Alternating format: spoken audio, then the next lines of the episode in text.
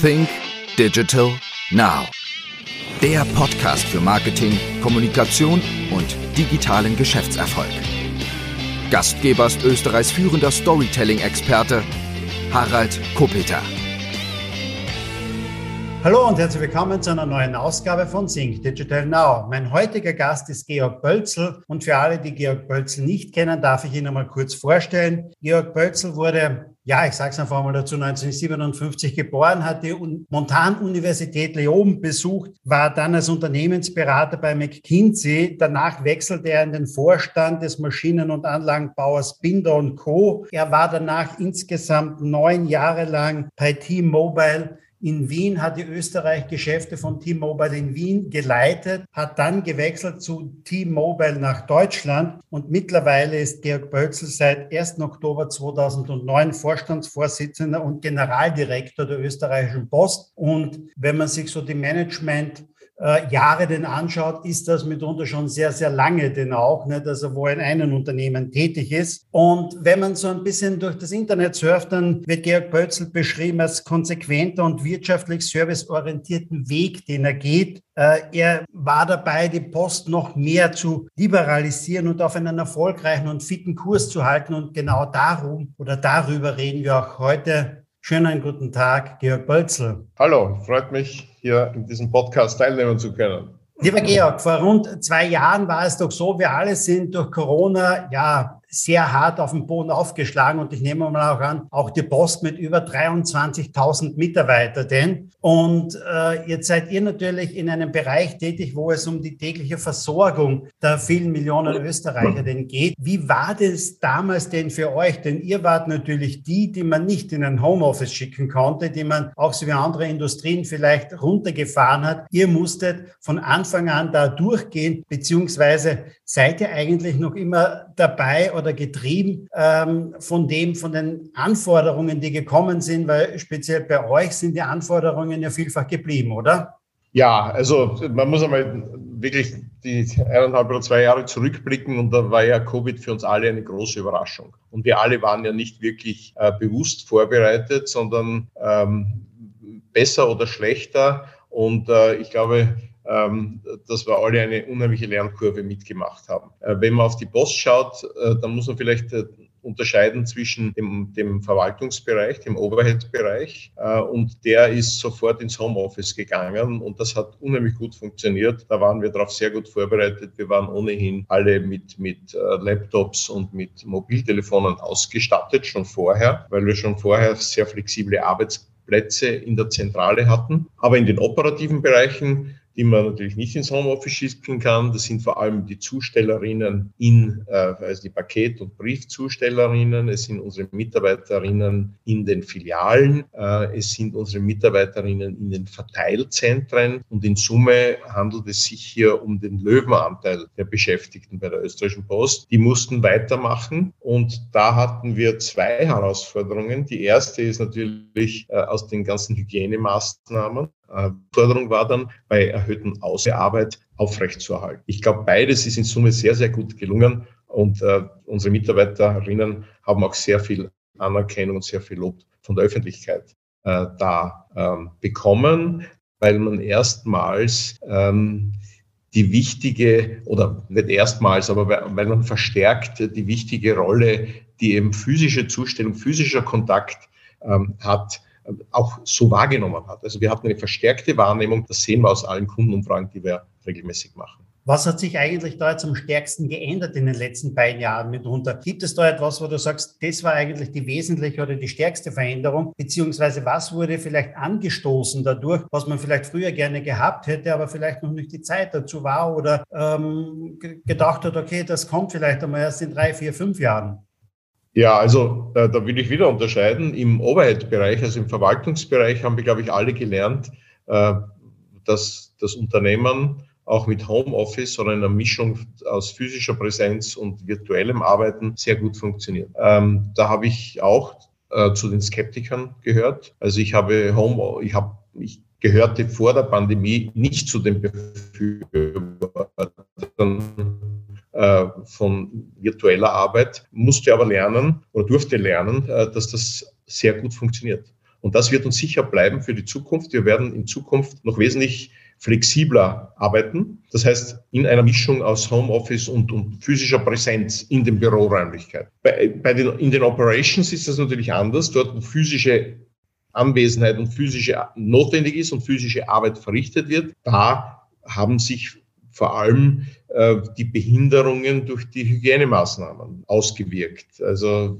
unsere Mitarbeiterinnen in den Filialen arbeiten hinter Plexiglas, arbeiten äh, mit äh, Gesichtsschutz. Also diese Art der Barriere auch zu den Kundinnen, das wird uns auch in Zukunft erhalten bleiben. Ähm, hoffentlich schwächt sich's ab. Aber das ist das, was, was, was was wir jetzt zwei Jahre lang ja schon machen, ähnlich wie in anderen Bereichen, äh, was weiß ich, in der Gastronomie sind es die, die reduzierten, äh, ist die verfrühte Sperrstunde oder überhaupt äh, Schließungen. Bei der Post hatten wir Gott sei Dank, bis auf wenige Ausnahmen, keine Schließungen. Auf die Ausnahmen komme ich dann auch gern zu sprechen, sondern wir waren immer ähm, auch in schwersten ähm, Lockdown-Zeiten immer vor Ort und hatten den Großteil unserer Operations aufrechterhalten können. Wie ist es eigentlich so im Backoffice-Bereich, im Verwaltungsbereich und das alles? Da hast du jetzt schon ein paar Mal gesagt, es wird bleiben mitunter Homeoffice zum Teil denn auch. Aber gibt es da mitunter vielleicht auch so ein bisschen Spannungsfeld gegenüber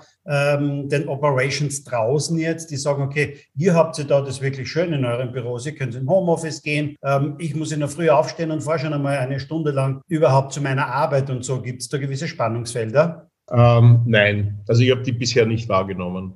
Äh, ich glaube, es gibt Verständnis für unterschiedliche äh, Arbeitsbedingungen. Und man muss ja sagen, äh, dass so die Anfahrtszeiten in, im operativen Bereich, da der ja über ganz Österreich verstreut stattfindet, ohnehin geringer sind als im Overhead-Bereich. Also die Overhead-Standorte konzentrieren sich und da habe ich einen wesentlich größeren Einzugsradius als zum Beispiel in einer Filiale oder äh, in, einem, in, einer, in einem Briefverteilzentrum oder in einer äh, Poststation, ähm, also vor Ort. Wie gesagt, das ist eben flächendeckend über ganz Österreich verteilt. Das darf man nicht vergessen. Die Post gibt's ja überall und so haben die Mitarbeiterinnen da meistens durchaus kürzere Anreise. Jetzt ist es so, wir lesen ja, ja seit zwei Jahren immer fast täglich in der Zeitung dann auch, nicht, dass das sehr, sehr viel mehr online eingekauft wird. Ihr seid einer, sagen wir mal so, eine wesentliche Profiteure insofern, dass ihr natürlich am meisten Pakete denn auch zustellt jetzt in Österreich. Gibt es aber Sachen, die auch weniger geworden sind? Ist die Briefpost weniger geworden, speziell in den letzten zwei Jahren jetzt? Oder ist das jetzt wieder gleich geblieben? Hat das wieder aufgeholt? Wie muss ich mir das vorstellen? Ja, also in der Tat äh, haben sich die, die Mengen, die wir bearbeiten und die wir auch zustellen an die Haushalte, an die Unternehmen, drastisch verändert und diese und die generellen Trends haben sich durch die Pandemie verstärkt und die generellen Trends sind zweierlei. Es ist einerseits der Rückgang im Briefgeschäft und Anstieg im Paketgeschäft. Und der Anstieg im Paketgeschäft konnte den Rückgang im Briefgeschäft nicht ausgleichen. Denn wenn man jetzt nur auf das Österreich-Geschäft schaut, wir haben natürlich auch ausländische Beteiligungen, so macht das, der Paketumsatz nur rund ein Viertel unseres Umsatzes in Österreich aus oder sogar ein bisschen weniger. Das heißt, dieses Viertel ist gewachsen, aber die drei Viertel sind stärker geschrumpft. Also vom, vom, von der Umsatzbilanz her oder von der Volumensbilanz her ist das, ist die Pandemie ähm, nicht positiv, sondern sogar negativ.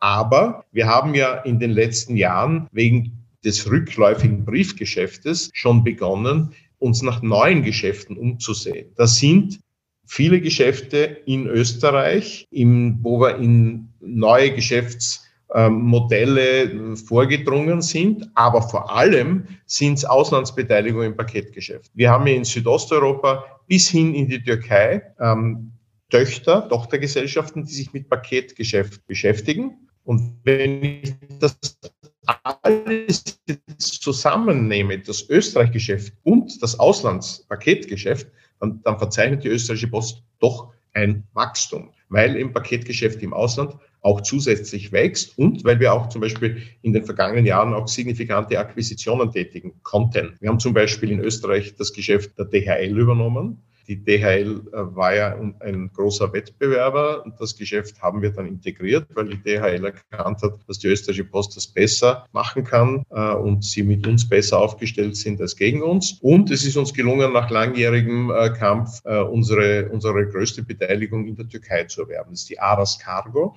die Nummer eins im türkischen Paketgeschäft, die uns seit Übernahme sehr, sehr viel Freude bereitet und auch ein starker Wachstumstreiber ist.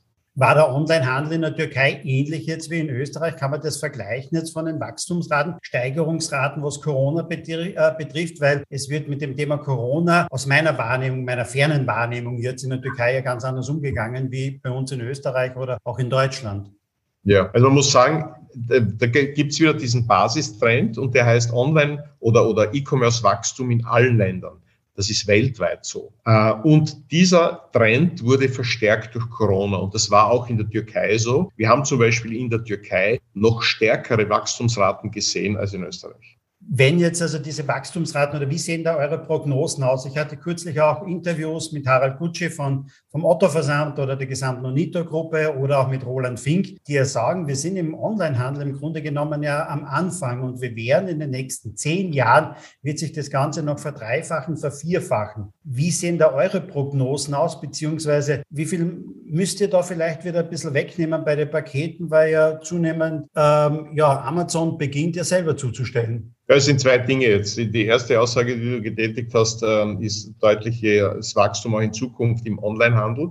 Ja, also das sehen wir auch so. Ähm, da hat Österreich sogar noch immer einen gewissen Aufholbedarf verglichen mit anderen Ländern. Und die zweite Aussage war zunehmender Wettbewerb äh, für Paketdienstleister. Und das, auch das stimmt. Und äh, unser größter Wettbewerber ist gleichzeitig unser größter Kunde und das ist Amazon. Wenn wir auf das E-Commerce-Geschäft in Österreich wirklich draufschauen, dann sehen wir, dass Österreich das Land ist international mit dem höchsten Anteil ausländischen Paketverkehrs. Das heißt, wir haben den höchsten Anteil von Paketen im E-Commerce, der aus dem Ausland kommt. Ähm, es gibt nur ein Land in Europa, das noch äh, höhere Auslandsimporte hat und das ist Liechtenstein. Ähm, Österreich ist ein kleines Land und E-Commerce heißt Paketvolumen aus dem Ausland. Auch wenn das viele Online-Shops betrifft, wo hinten AT steht, so sind das meistens Online-Shops, die im Ausland statt, äh, äh, sitzen. Das heißt, da steht zwar AT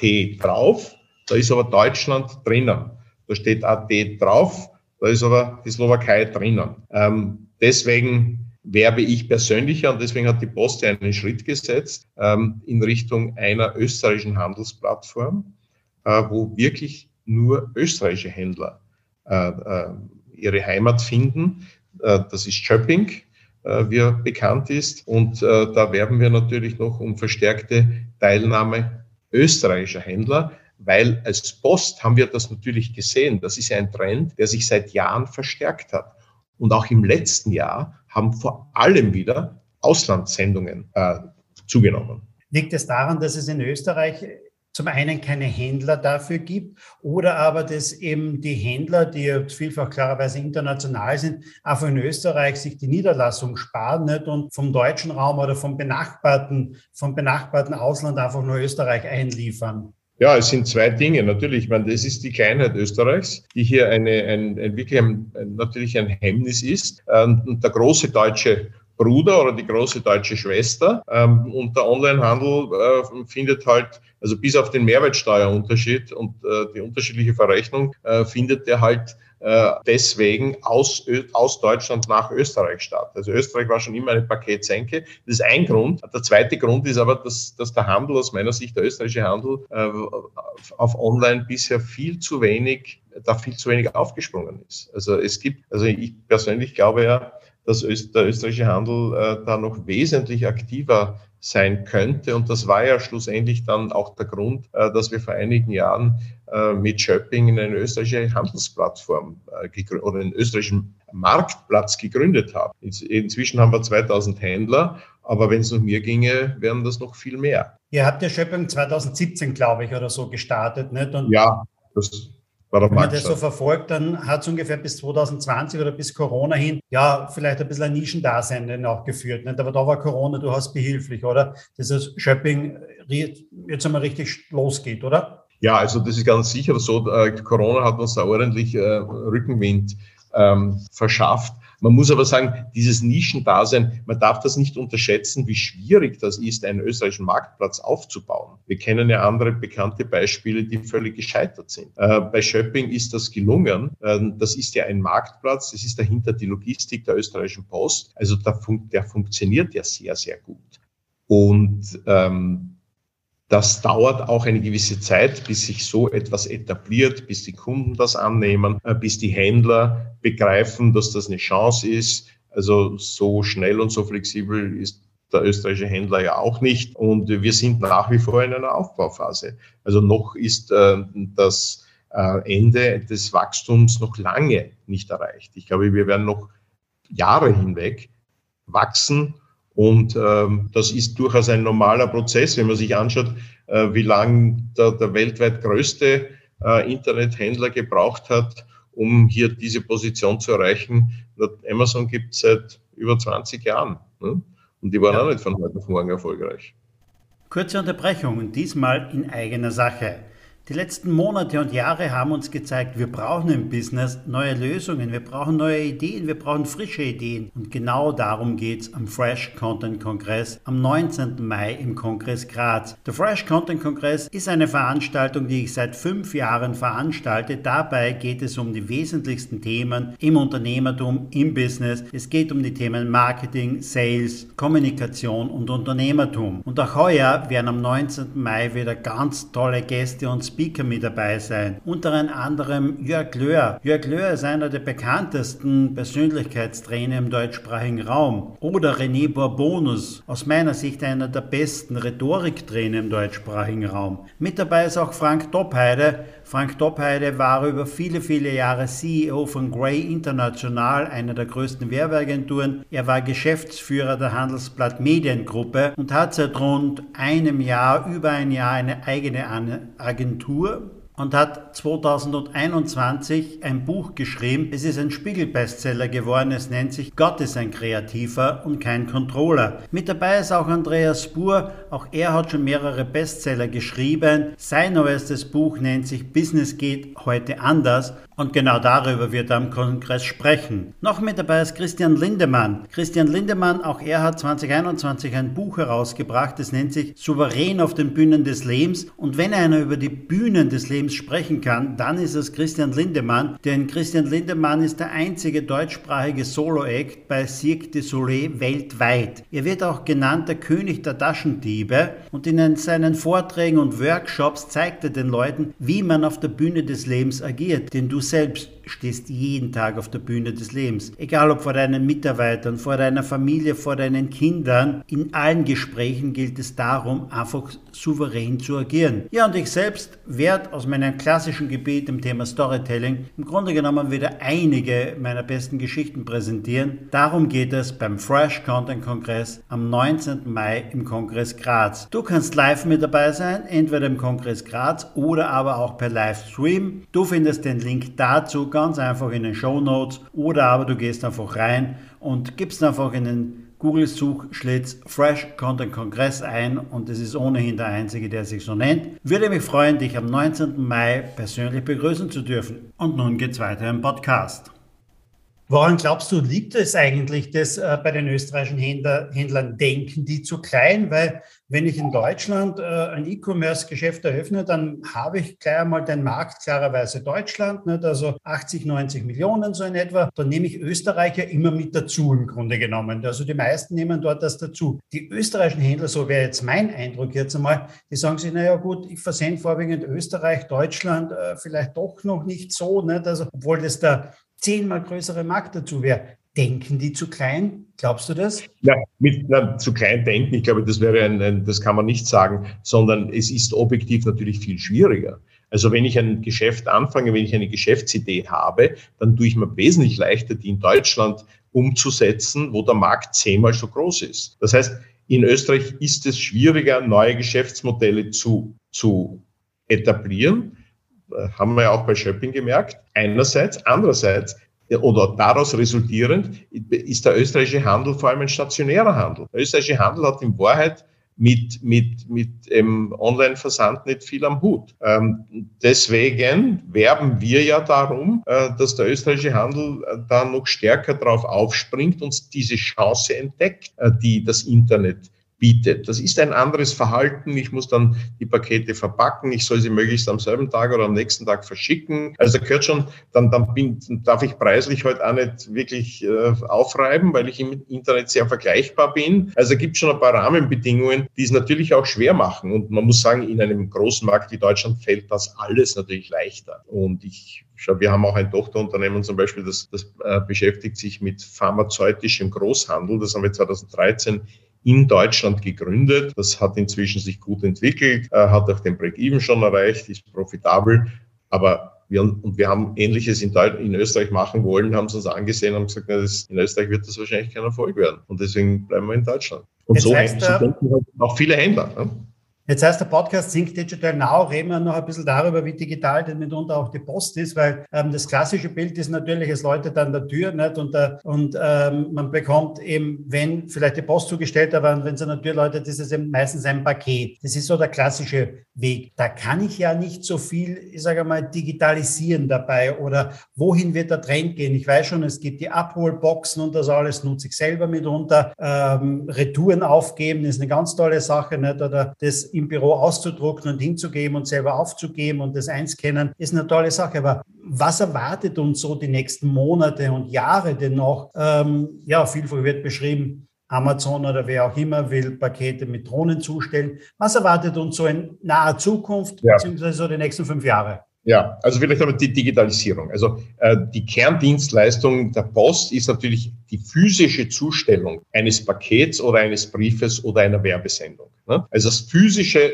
Übergeben an der Tür ist die Kerndienstleistung. Aber hinter, um diese Kerndienstleistung effizient darstellen zu können und auch kundenfreundlich darstellen zu können, ist unheimlich viel Digitalisierung notwendig. Ähm, erstens einmal erwarten heute die Kunden, weil wir es ihnen auch schon seit Jahren anbieten, dass jedes Paket in, prakt in praktisch einem virtuellen Begleitprozess abgebildet wird. Ne? Also ich weiß, wann mein Paket, verschickt wird, wann es verteilt wird, wann es zugestellt wird. Äh, ich kann das Paket auch noch umleiten. Das sind ja alles Services, die auf eine, einen digitalen Kern haben oder die auf einer digitalen Möglichkeit basieren. Ohne Digitalisierung wäre das alles nicht möglich. Äh, und im Briefbereich ist es so ähnlich. Da gibt es eben eingeschriebene Briefe mit einem digitalen hybriden Rückschein und so weiter. Also das gesamte Geschäft wäre ohne Digitalisierung nicht mehr machbar. Und die Digitalisierung ähm, äh, ermöglicht es uns auch, neu, in neue Geschäfte einzusteigen oder neue Geschäfte darzustellen. Shopping ist so ein Beispiel. Oder es hat, wir wissen, wir haben jetzt eine Bank äh, gegründet und jetzt auch die, die ING Österreich erworben. Wir integrieren die beiden Geschäfte gerade. Die, das Bankgeschäft ist digitales Geschäft und wir positionieren unsere Bank 99 als die menschlichste Digitalbank. Das heißt, wir sind eine sehr, sehr performante Digitalbank und wir arbeiten gerade daran, noch besser zu werden, wo man aber die Möglichkeit hat, in die Filiale zu gehen und vielleicht physisch einmal Geld abzuholen oder einen Berater zu sprechen oder jemanden zu sprechen, der mir vielleicht erklärt, äh, wie, wie digitales Banking am Handy funktioniert. Auch diese Dienstleistung bieten wir an. Wir sind der größte Händler von, Mobil von äh, Telefonen A1 und auch das ist ein digitales. Also die Digitalisierung ist auch aus der Postwelt überhaupt nicht wegzudenken. Wären, hätten wir nicht in den letzten Jahren da sehr, sehr viel gemacht, äh, dann würde es die Post Post in der Form, wie wir sie heute kennen, nicht geben. Bis hin zu den Selbstverdienungsmöglichkeiten. Also wenn ich ein Paket, wenn ich hingehe, ein Paket scanne, ähm, dann geht es ab in die digitale Welt oder ich lege das Paket auf die, auf die die wird heute frankiert, das wird frankiert, das wird gewogen, das wird vermessen. Äh, das, ist, sind alles digitale Möglichkeiten oder digitale Prozesse, die diese Art von Serviceleistung erst ermöglichen. Äh, wann wird die Drohne uns das Paket bringen? Ja, wahrscheinlich nie. Denn äh, also im, im, im, für den privaten Bereich, für den Massenbereich ist es völlig undenkbar, dass die Drohne eine bedeutende Rolle spielt oder überhaupt eine Rolle, schon überhaupt nicht in, in, in dicht besiedelten Ländern wie, wie in Europa. Sie müssen sich da muss man vorstellen, wir, wir liefern an den stärksten Tagen mehr als eine Million Pakete aus an einem Tag. Wir liefern an einem Durchschnittstag 700.000 Pakete aus. Man stelle sich vor, dass da nur ein Bruchteil davon mit Drohnen zugestellt wird und irgendwo fliegt dem eine runter. äh, wie wir es auch in, in Versuchen, jetzt nicht in Österreich, aber in, in benachbarten Ausland, wie es den Postgesellschaften auch versuchen durchaus äh, passiert ist. Also es ist völlig unrealistisch. Das war ein Riesen und ich sage, das war der beste PR-Gag von Amazon, denn Amazon hat das als erstes angekündigt und auch unheimlich vollmundig. Ähm, ich war mir damals schon sicher, dass das äh, ein gutes ähm, Innovationstheater ist, höflich ausgedrückt. Das war ein PR-Gag.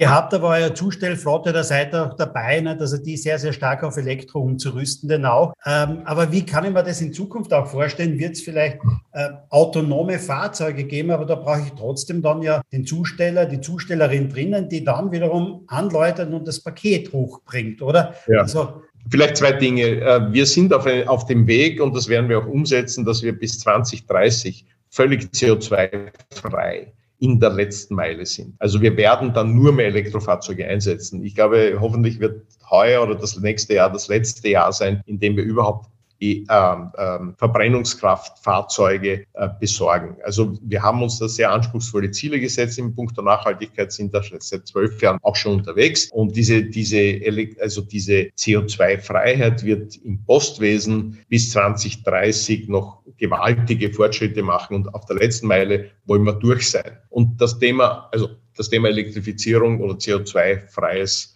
äh, Zustellen. Also das wird auch die Städte entlasten. Übrigens, Graz ist ja die Stadt, die wir jetzt als erste äh, äh völlig CO2-frei in der Zustellung haben, auch in der Paketzustellung. Briefzustellung sind wir schon länger, da war auch Wien die erste Stadt. Äh, Paketzustellung ist eine größere Herausforderung, weil die Autos eben größer sein müssen und das haben wir inzwischen erreicht. Also das läuft sehr gut. Ähm, das autonome Fahren wird auch, glaube ich, eine Rolle spielen. Dann wird der Zusteller entweder ein Roboter sein, das ist gar nicht so unmöglich. Oder das autonome Fahren wird sich auf die Station beschränken, die vielleicht, vielleicht autonom durch die Stadt fahrt. Und die ist dann um neun Uhr an dem Punkt, bleibt dort ein, zwei Stunden stehen vielleicht und fährt dann weiter äh, und äh, liefert die Pakete so aus. Also das sind schon Themen, mit denen wir uns beschäftigen und das sind Themen, von denen ich glaube, dass sie eine Realisierungschance in der Zukunft haben.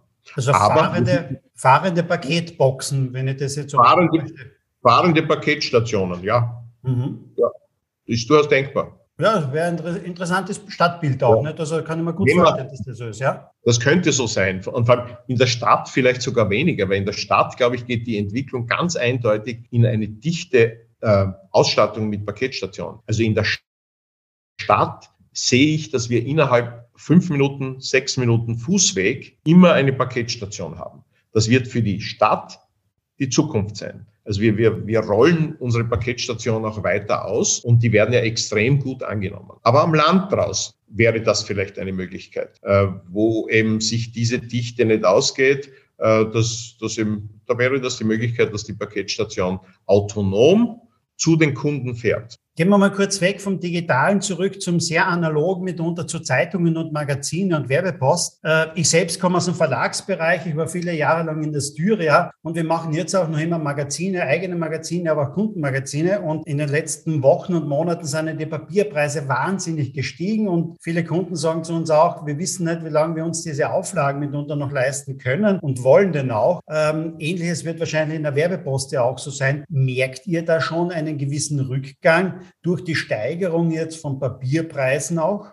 Ja, die, die, Papierpreise haben noch keinen direkten Impact. Es gibt schon ein paar Aus Einzelfälle, äh, wo wir das diskutieren mit unseren Kunden. Wir sehen, dass das Werbemedium, das wir ja, das das stärkste vom Volumen her bei der Post ist, ist das Flugblatt. Ähm, und äh, das Flugblatt ist nach wie vor ein sehr, sehr beliebtes und auch sehr effektives Werbemedium. Ähm, und wenn man jetzt diese, so, wenn man die Umweltbilanz sich ansieht, aber auch jetzt das Preisbild, dann, dann wird Papierwerbung mit elektronischer Werbung verglichen. Was man dabei meistens vergisst, ist, dass ja auch elektronische Werbung nicht zum Nulltarif kommt, auch nicht äh, umwelttechnisch zum Nulltarif. Denn hinter elektronischer Werbung steht ein steigender Energiebedarf, auch steigende Energiekosten. Und, und also wenn man jetzt ein Flugblatt und eine Internet, ein Internetbanner direkt vergleicht, dann kommt man zum Schluss, dass die Werbewirksamkeit des Flugblatts um ein Vielfaches höher ist pro Euro, aber auch pro ähm, pro CO2-Tonne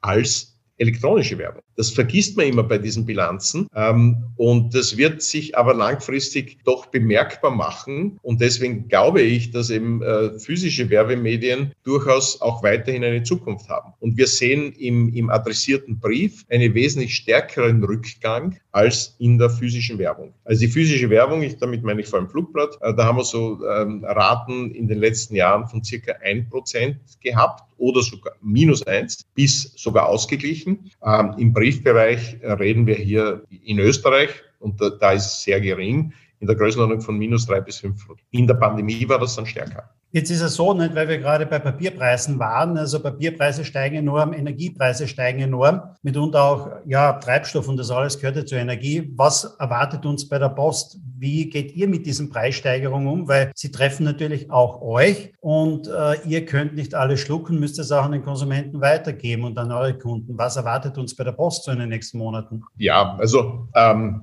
ich kann jetzt nicht konkret sagen, äh, welche Preismaßnahmen äh, anstehen, aber in Summe muss man natürlich sagen, äh, dass vor allem, dass die hohe Inflation natürlich auch die Löhne treibt. Ähm, wir werden wahrscheinlich heuer wesentlich höhere Lohnabschlüsse sehen als in der Vergangenheit und dass das natürlich dann auch den Preis für unsere Dienstleistung treibt. Das sehen wir in allen Bereichen. Das wird dafür wird, davor wird auch die Post nicht verschont bleiben. Ähm, und deswegen werden wir es im Brief Briefbereich sehen, ähm, da merkt es der Endkunde ja nicht, also der Empfängerkunde. Denn das Briefgeschäft ist ja vor allem ein B2C-Geschäft von großen Versendern hin zum Privatkunden, hin zum, zum Unternehmen, hin zum KMU. Ähm, und beim Paketgeschäft übrigens ist es ähnlich. Äh, der, der Endverbraucher merkt das ja nicht wirklich, denn der durchschnittliche Österreicher gibt oder die Österreicherin gibt im Jahr wie viel Euro für die Post aus, für Postdienstleistungen, Brief und Paket?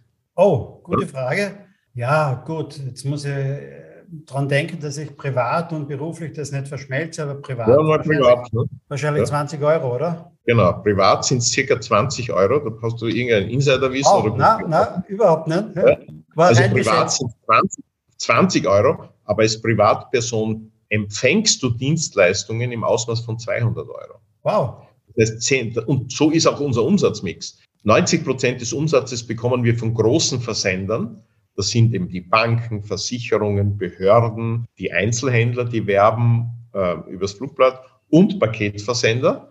Und nur 10 Prozent äh, macht der Privatkunde äh, in der Postfiliale, weil er einen Brief aufgibt, weil er ein Paket aufgibt. Äh, das sind die Umsatzrelationen. Das ist die Natur unseres Geschäfts. Äh, ich möchte auf eins noch zurückkommen, und zwar auf die Bank, eure Bankdienstleistungen, die Bank 99. Wieso ist es eigentlich der Post so wichtig, dass ihr Bankdienstleistungen anbietet? Klarerweise aus der, vielleicht aus der Historie heraus oder so, aber äh, im Grunde genommen, du hast gesagt, ihr habt das Geschäft von der Ing übernommen in Österreich, die sich zurückgezogen hat, wenn ich das so richtig interpretiert habe, weil man im Privatkundenbereich nicht unbedingt viel Geld verdienen kann. Aber wieso braucht die Post oder will sie eine Bank haben? Schau, die Geschichte beginnt vor 140 Jahren, wo und seit 140 Jahren war die Post immer ähm, die Serviceoberfläche oder die Vertriebsoberfläche für die Postsparkasse. Die Postsparkasse hat in Österreich anders als in anderen Ländern, nie der Post gehört, sondern die hat dem Staat gehört. Die Postsparkasse wurde dann verkauft an die Babak. Die Babak wurde irgendwann einmal vom Cerberus übernommen. Das ist ein äh, US-amerikanischer äh, Investmentunternehmen und Cerberus war ihm dann der Meinung oder, oder dann auch die anderen äh, Investoren, äh, man muss es für effizienter machen und äh, physische Bankdienstleistung ist nicht mehr unser Geschäft. So, wir haben das hat uns natürlich schwer getroffen, weil wir uns auch in unserer Service, in unserem Serviceportfolio unseren Kunden verpflichtet fühlen. Äh, wir sind ja auch diejenigen, die noch Geld zustellen am Land draußen. Also wir haben noch physisches Geldgeschäft. Vor allem aber hatten wir in unseren Postfilialen, bei unseren Postpartnern immer dieses Serviceangebot. Und nach langen Diskussionen haben wir uns dazu entschlossen, dieses Serviceangebot nicht einzustellen, weil wir unseren Partner verloren haben, sondern wir haben gesagt, wir, haben, wir sehen eine Chance darin für die Post, ähm, ein eigenes ähm, Bankgeschäft aufzubauen. Diese Entscheidung haben wir getroffen. Wir haben dabei auch Unterstützung erfahren Es hat sich auch die Bankengruppe der Grazer Wechselseitigen Versicherung, also wieder waren es die Steirer, entschlossen, uns da zu unterstützen und gemeinsam haben wir diese Bank 99 gegründet. Das, die ist dann, die, so, die haben wir genau in der Pandemie gestartet, was natürlich auch extrem schwierig und unvorteilhaft für, für als Rahmenbedingung war. Trotzdem hat sich die Bank sehr, sehr gut entwickelt und innerhalb von kürzester Zeit äh, 100.000 Kunden gewonnen. So, und, und dann, äh, dann haben wir gehört, dass sich äh, die ING aus Österreich verabschiedet, äh, weil die auch eine ganz andere Strategie fahren und Österreich ist halt ein kleiner und schwieriger Markt und wir sind sehr, sehr froh, dass es uns dann gelungen ist, gegen andere Banken, die dann äh, das Unternehmen filetiert hätten, mit unserem Angebot das gesamte Unternehmen zu übernehmen, auch die Mitarbeiterinnen zu übernehmen, dass wir uns mit diesem Angebot durchgesetzt haben. Und gerade jetzt befinden wir uns in der extrem wichtigen, aber auch nicht trivialen und nicht einfachen Phase der Integration der beiden Unternehmen, der beiden Mannschaften, der beiden Organisationen und eines Zusammenführens des Serviceportfolios. Denn wir haben den Anspruch, dass wir wirklich das Beste aus beiden Welten erhalten wollen. Ich weiß schon, das ist ein Schlagwort, das oft äh, strapaziert wird. Wir wollen das aber wirklich erreichen. Wir wollen den, den ehemaligen ING-Kunden, den Inktiba-Kunden, ihr Service auch weiterhin anbieten. Wir werden das alles migrieren in Richtung halt Bank 99. Also es wird von Orange wird gelb, aber im im, im Service soll nicht schlechter werden, sondern nur besser. Und ich glaube, das ist auch realistisch, weil wir auch unseren ING-Kunden dann physische Geldverkehr, auch das wird weniger wichtig, aber es passiert noch, anbieten können. Ähm, wir werden in 1800 äh, Poststationen, das sind 400 Filialen und 1400 Postpartner österreichweit, kann Geld eingezahlt, kann es abgehoben werden. Also und, und viele andere Geldgeschäfte können auch noch physisch stattfinden. Und zusätzlich wollen wir die modernste Digitalbank Österreichs auch sein. Wir werden die menschliche Digitalbank Österreichs sein. Das jetzt sind wir jetzt schon. Dann Österreichs Banken dafür bekannt, dass sie natürlich sehr stark auch in Osteuropa tätig sind. Ihr habt auch im Ausland eine Menge Beteiligungen. Wird es die Bank 99 irgendwann über die Grenzen raus auch geben? Irgendwann kann ich nicht beantworten, aber das ist nicht geplant. Wir haben unseren Fokus in Österreich. In Österreich haben wir eine spezielle Tradition. Ich glaube, wir haben eine spezielle Chance. Wir haben auch im Ausland nicht äh, den, den äh, neudeutsch physischen Footprint, also nicht diese Filialoberfläche. Äh, und da werden wir, also da gehen wir sehr, im Ausland gehen wir sehr stark in den Aufbau einer rein einer, von Selbstbedienungsoberfläche. Aber also wenn, wenn, ihr, wenn ihr mal so weit seid, dass ihr sagt, so wie der Anspruch ja auch ist, eine der besten Digitalbanken zu werden und wenn ich das einmal kann, dann könnte ich ja auch skalieren, oder? Ja, aber das steht im Moment nicht an. Lieber Georg, also. herzlichen Dank. Es waren interessante Antworten dabei, es waren spannende Antworten dabei. Wie immer zum Abschluss äh, unseres Podcast-Talks gibt es vielleicht noch zwei, drei persönliche Fragen zur digitalen Welt. Was sind denn so deine drei häufig genutzten Apps am Handy oder auch Lieblings-Apps? Das ist nicht immer das Gleiche. Was nutzt du häufig?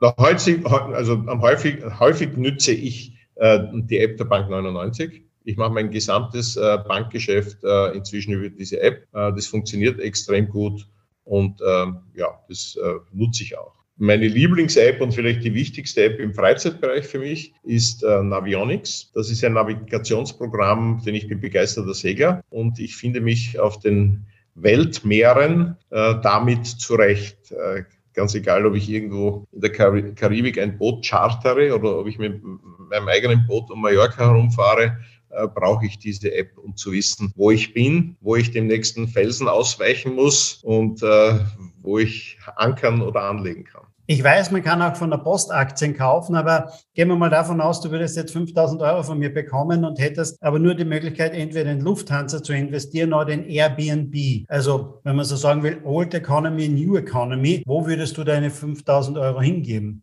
Also meine 5000 Euro würde ich zurzeit in die Anlage 99 stecken. Das ist ein Fondssparprodukt, äh, das die Bank 99 in den letzten Wochen auf den Markt gebracht hat. Ähm, und natürlich habe ich dort äh, mein Fondssparen und ich zahle äh, jedes Monat doch einen größeren Eurobetrag ein. Das Fondssparen hat den Vorteil, dass, es, dass man mal, wenn man auch ein Tal hat, also wenn sich Aktien nach unten entwickeln, äh, dass man dann auch billig zukauft und, und dann kann man auch Aufwärtsbewegungen wieder mitnehmen. Das ist die Idee hinter dem Fondssparen. Bank 99 wird da noch viele Produkte bringen.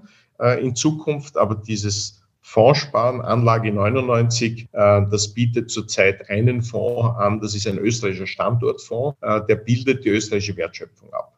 Und da würde ich meine 5000 Euro jetzt einmal Startkapital investieren und dann, und dann monatlich vielleicht noch 100 Euro drauflegen. Lieber Zuhörer, das war jetzt ein Top-Tipp eines der Top-Manager von ja. Österreich, eines der erfolgreichsten Manager von Österreich. Also ich würde im Grunde genommen diesen Tipp befolgen auch, nicht? weil er hat gezeigt in der Vergangenheit, was er mitunter aus Unternehmen machen kann. Und deswegen würde ich den Tipp jetzt einmal richtig ernst nehmen und nicht nur als kleine Werbedurchsage. Äh, eine abschließende Frage noch, wenn du ein kleines Bewegchen verspürst, bist du da eher der, der zum Hausarzt geht oder vielleicht Dr. Google in Anspruch nimmt?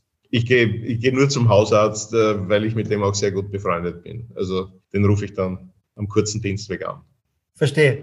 Lieber Georg, herzlichen Dank, dass du dir die Zeit genommen hast für Sync Digital Now. Es gibt scheinbar noch ein paar spannende Themen bei der Post in den nächsten Jahren auch. Ich bin selbst gespannt, wie lange wir dich dort noch sehen auch, also als Generaldirektor und Vorstandsvorsitzender. Ähm, viele andere Österreicher sind ja mitunter dann schon einmal in Pension, nicht? aber ähm, bin mir neugierig, wie lange man dich noch sieht dort und schönen Abend noch.